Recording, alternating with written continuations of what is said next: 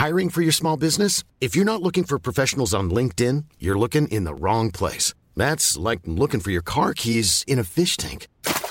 LinkedIn helps you hire professionals you can't find anywhere else, even those who aren't actively searching for a new job but might be open to the perfect role. In a given month, over 70% of LinkedIn users don't even visit other leading job sites. So start looking in the right place. With LinkedIn, you can hire professionals like a professional. Post your free job on linkedin.com slash people today.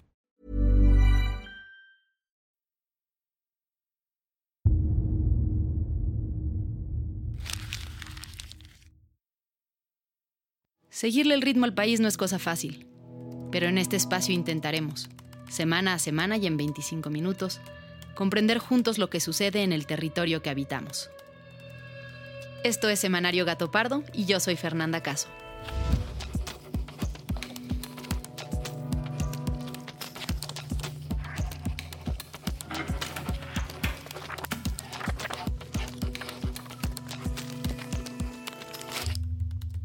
Hola, ¿cómo están? Qué gusto estar de vuelta con ustedes. Espero que hayan disfrutado mucho de estas merecidas vacaciones. Bueno, pues quienes no descansaron fueron las noticias. El inicio de año nos sorprendió a todos, con noticias muy importantes para el país. Con seis votos a favor, Norma Lucía Piña fue electa como nueva presidenta de la Suprema Corte de Justicia de la Nación. El 2 de enero supimos que por primera vez en los 150 años de historia de la Suprema Corte de Justicia, el cargo de ministra presidente, ministro presidente, será ocupado por una mujer. Será la ministra Norma Lucía Piña Hernández. Pareció bien, destaco el hecho histórico de que por primera vez una mujer va a ser presidenta de la Suprema Corte de Justicia desde 1825. Esta elección ha traído una enorme conversación en redes por su papel como mujer y sobre todo por sus sentencias, entre ellas varias que contravienen actos y leyes impulsados por el presidente López Obrador. Según el periódico Reforma, solo ha estado en 3 de 18 ocasiones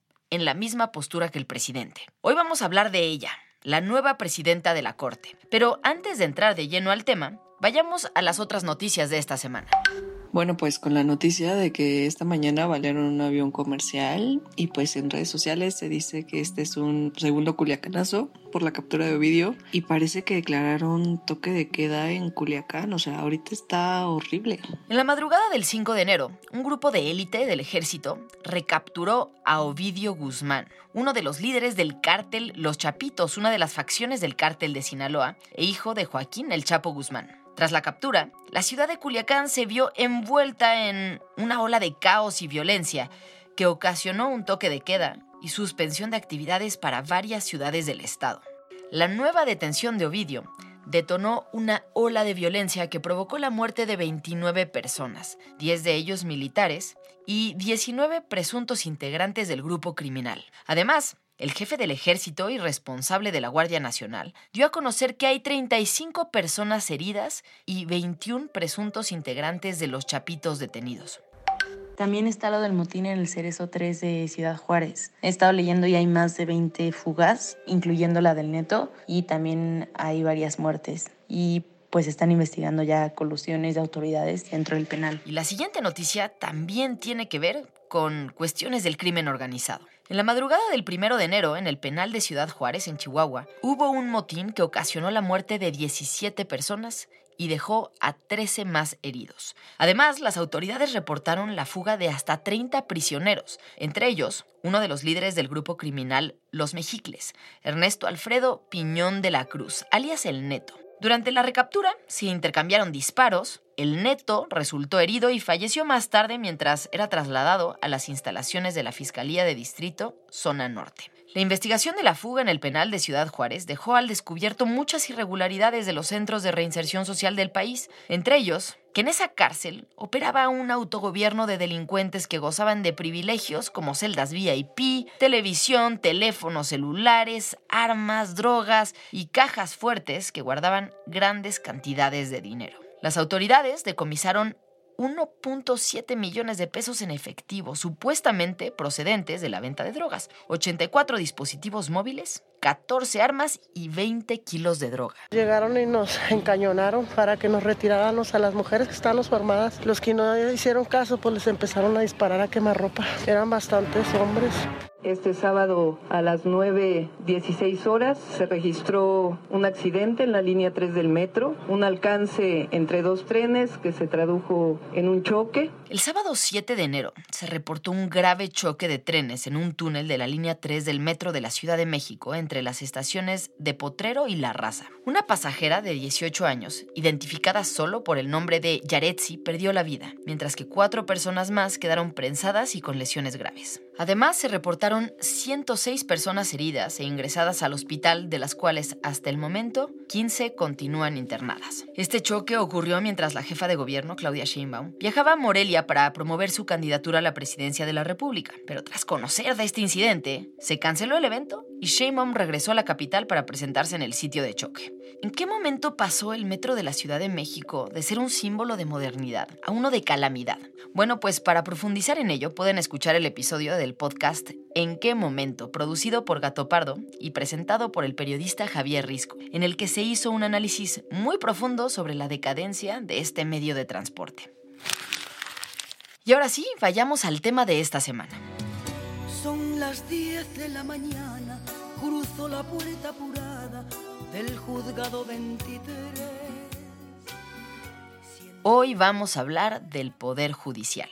Y es que el 2 de enero, mientras el país comentaba el presunto plagio de tesis por parte de la ministra Yasmín Esquivel en su licenciatura, una de las contendientes a la presidencia de la Suprema Corte, su compañera Norma Piña, se convirtió en la primera mujer presidenta del máximo tribunal del país una ministra con agenda feminista y con una amplia carrera en el sistema judicial, va a presidir la Suprema Corte de Justicia durante los próximos cuatro años. Norma Piña fue electa como la sucesora del ministro Arturo Saldívar, quien inició su periodo en 2019 y concluyó en 2022. En la Corte suele haber dos grupos de ministros, quienes tienen una carrera judicial, es decir, quienes pasaron por ser secretarios de estudio y cuenta, jueces y magistrados antes de llegar a la Corte, y aquellos que más bien han hecho su carrera fuera del sistema judicial, como funcionarios, litigantes o académicos. La ministra Norma Piña viene de carrera judicial, a diferencia de su antecesor, Arturo Saldívar, quien venía de afuera. Y la elección de Norma Piña ha levantado en su mayoría reacciones positivas. En lo personal, soy una persona comprometida con la función, estoy comprometida con los justiciables, tengo una convicción profunda de que hay que estudiar los asuntos en función de las personas y contribuir en la medida de lo posible a que se haga efectiva nuestra justicia en México. Sin embargo, el nombramiento no pasó sin polémica, porque las posturas de la ministra en muchas ocasiones han ido en sentido contrario de los proyectos del presidente López Obrador, y buena parte de la opinión pública vio este nombramiento como una posición de independencia frente a la presidencia. ¿Pero realmente se trata de una ministra opositora? ¿Quién es ella? ¿Cuál es su trayectoria y cómo han sido sus votaciones? ¿Por qué es tan importante el presidente o presidenta de la Corte? ¿Qué implicaciones tiene que sea una mujer quien ocupe el cargo? Pues con estas preguntas en mente, Majo, Fabiola, Florencia y yo nos dimos a la tarea de buscar datos y entrevistas que nos permitieran entender un nombramiento tan trascendente como este. Y empecemos por un tema que parece absurdo, pero en realidad no lo es. Y es que suena como de cuento que hoy la Corte tenga una presidenta que se llama Norma, ni mandado a hacer. Bueno, pues no se trata de una coincidencia. El papá de Norma le puso ese nombre porque se estaba recibiendo de abogado justo cuando ella nació. Tú naciste ahora sí que casi casi con el destino de la ley, ¿no? Porque tu papá te puso norma porque él recién acababa de terminar derecho, después de que estudió para ser maestro igual que tú. Fíjate que sí, el día que se recibe en la noche interna a mi mamá, porque yo nací en 1960, exactamente la fiesta. Y por eso se pusieron norma. Y entonces, eh, como se había recibido con la tesis sobre normas jurídicas, me puso norma. Antes de entrar al derecho, Norma Piña estudió para ser profesora de educación primaria en la Benemérita Escuela Nacional de Maestros y fue maestra en una escuela pública de la Ciudad de México. Pero el derecho le venía en la sangre y el destino en su nombre. Y a los 24 años se graduó en Derecho por la UNAM. Más tarde, estudió un máster en argumentación jurídica por la Universidad de Alicante, en España, y continuó con más estudios de posgrado en la UNAM. Norma tiene más de 25 años de carrera y podríamos decir que empezó desde abajo en la carrera judicial. Fue propuesta durante el gobierno de Enrique Peña Nieto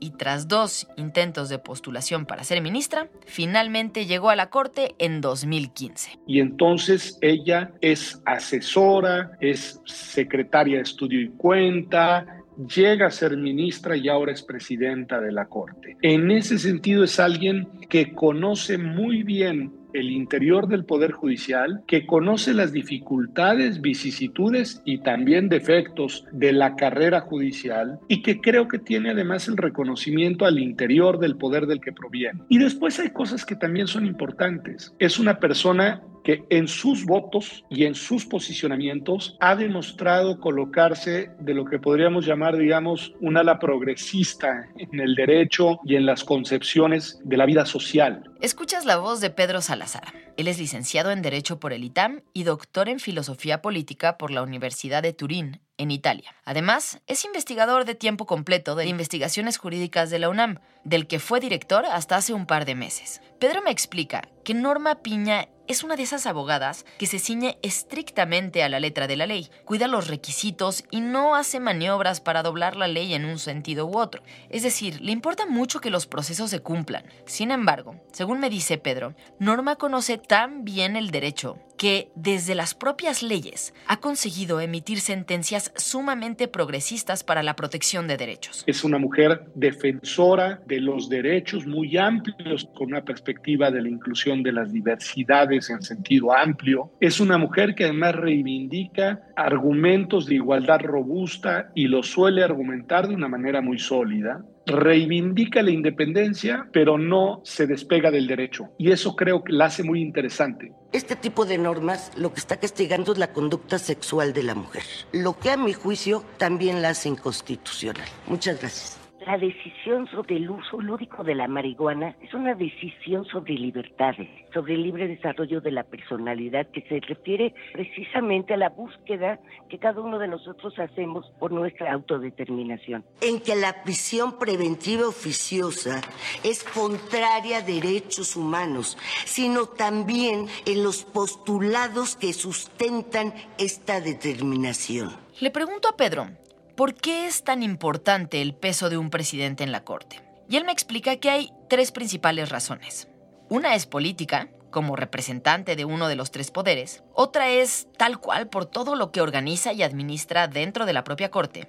Y la tercera razón es su papel en el Consejo de la Judicatura. Empecemos por lo primero, su papel político quien preside la Corte preside por cuatro años a uno de los tres poderes del Estado. Y en ese sentido, pues forma parte de las autoridades más relevantes de todo el diseño del Estado constitucional e incluso en una medida yo creo que la más relevante, porque es quien preside al poder que tiene la última palabra en muchas disputas. Según me explica Pedro, el papel del presidente de la Corte como cabeza de uno de los tres poderes va más allá de lo simbólico. A la Corte pueden llegar amparos, acciones y controversias constitucionales, y a los ministros les toca discutir si alguna de las leyes que promovieron legisladores o algún acto de alguna autoridad viola la Constitución, por lo cual la imparcialidad es uno de los atributos más deseables en quien presida la Corte. Yo creo que siempre ha habido, no solo en México, son juegos de poder, pero una tentación desde los poderes ejecutivos de incidir en las decisiones de los otros poderes y en este caso del Poder Judicial. Todo indica, y aquí no se trata de leer intenciones ni de hacer especulaciones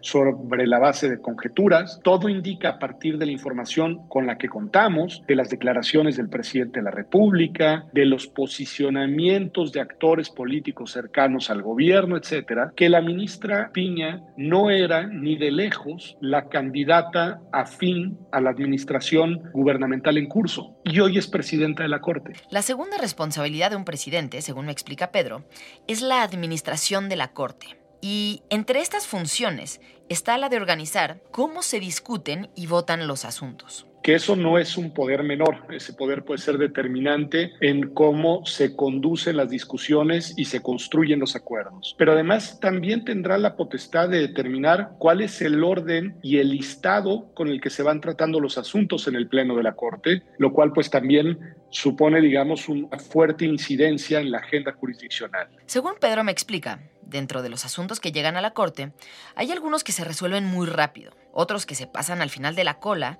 y algunos más que simplemente pareciera que se meten a un cajón. Pasan los años y siguen sin resolverse. Y en esto, la presidencia de la Corte tiene un papel muy importante al definir cómo y cuándo se llevan los asuntos a votación. Entre los asuntos pendientes hoy en día, por ejemplo, hay una serie de recursos relacionados con la militarización que simplemente no se han llevado a votación. Esa decisión política ha sido impugnada ante la Corte y durante largos meses apenas ahora empieza a ser discutida. Bueno, en los últimos meses de la presidencia del ministro Saldívar, que concluyó ahora cuatro años a la cabeza de la Corte, el Pleno de la Corte decidió que le va a dar prioridad a ese asunto. Eso es muy relevante políticamente hablando. ¿Por qué tantos años no se discutieron esos temas y ahora se van a discutir en paquete? Y la tercera gran responsabilidad de un presidente de la Corte es su especie de doble rol, al ser también la cabeza del Consejo de la Judicatura. ¿Qué es esto del Consejo? Bueno, pues es la estructura encargada de organizar a todos los jueces federales del país y a los empleados del Poder Judicial Federal asignar dónde trabaja cada quien, hacer las convocatorias y concursos para nuevos jueces, sancionar a quienes cometen faltas y arropar también a los jueces que sufren amenazas. En sus atribuciones se encuentra el nombrar y remover a los titulares de las unidades administrativas a su cargo, vigilar los órganos auxiliares, otorgar licencias a magistrados, así como definir las directrices de los programas en derechos humanos, género y asuntos internacionales, entre otros. O sea, que la labor de la presidenta del Consejo de la Judicatura se enfoca en que el engranaje de administración de la justicia en México tenga los elementos correctos y un rumbo y organización claros. Usted es abogado en derecho, ¿no? Sí, señor. Pues me extraña, compañero, porque cualquiera que sepa algo de derecho se da cuenta que esto está todo chueco. Bueno, pero más allá de la relevancia formal que tiene el cargo, hay un tema que ha hecho que el nombramiento de la ministra Piña sea especialmente comentado. Y es que está marcando un hito en la historia. Al ser la primera mujer que preside este máximo tribunal, represento también a las mujeres. Pues mira, creo que las implicaciones son enormes desde donde se le vea, ¿no? Como sabemos, la Suprema Corte tiene más de 150 años de existencia, entonces el hecho de que nos hayamos tardado casi 200 años en elegir, en que se eligiera a una mujer para presidir tanto la Corte como el Consejo de la Judicatura. Melissa Ayala, a quien escuchas, es abogada por el ITAM y maestra en Derecho por Harvard. Está especializada en derechos humanos y teoría legal feminista, así como en litigio de derechos sexuales y reproductivos. Hoy en día es coordinadora del área de documentación y litigio en la organización GIRE. Melissa me explica que una de las razones por las que es muy importante que haya una mujer en un cargo tan relevante es la representación y la equidad en el acceso a puestos públicos. Vaya, nuestra constitución señala que los hombres y las mujeres somos iguales ante la ley y debemos tener las mismas oportunidades, pero el hecho de que se haya tardado tanto el máximo tribunal constitucional en lograr esto, pues nos habla de las desigualdades estructurales que existen, ¿no? Y creo que es bien importante porque, a ver, por supuesto que hay que hablar de su sexo, por supuesto que es importante que es una mujer, pero también es una mujer sumamente preparada. Ahora, también algo que su llegada a la presidencia de la Corte representa es que se rompe el techo de cristal. El techo de cristal es un término acuñado desde el campo de la psicología para referirse a las barreras invisibles, difíciles de traspasar, a las que se enfrentan las mujeres en su carrera profesional, no por una carencia de preparación y capacidades, sino porque la misma estructura institucional crea y mantiene restricciones y obstáculos para que las mujeres puedan acceder o permanecer en puestos de responsabilidad o de dirección. Reconozco la importantísima determinación de la mayoría de este tribunal pleno de romper lo que parecía un inaccesible techo de cristal. Me siento acompañada, respaldada, acuerpada por todas ellas, por todas nosotras. Me siento muy fuerte porque sé que estamos todas aquí. Es por esto que la, la llegada de una mujer, como lo es la ministra Piña, nos representa que este tipo de desigualdades, poco a poco, porque tampoco podemos decir que se eliminan por completo, pero poco a poco estamos encontrando las dietas para entrar. Las dificultades de acceso de las mujeres a estos cargos no se dan solo en la Corte, sino en todo el Poder Judicial. Aunque en estos últimos cuatro años se ha nombrado a 227 juezas de distrito en todo el país, ellas siguen representando solo el 40% de todos los juzgados. Inédito, es muy importante. Hoy las mujeres estamos en puestos de decisión muy importantes, con acceso a distintos lugares de la vida pública. Pero más allá de la representación, Melissa me hace ver que hay otros aspectos importantes de que haya mujeres en puestos clave del Poder Judicial. Y uno de ellos es la perspectiva de género, impulsada en gran medida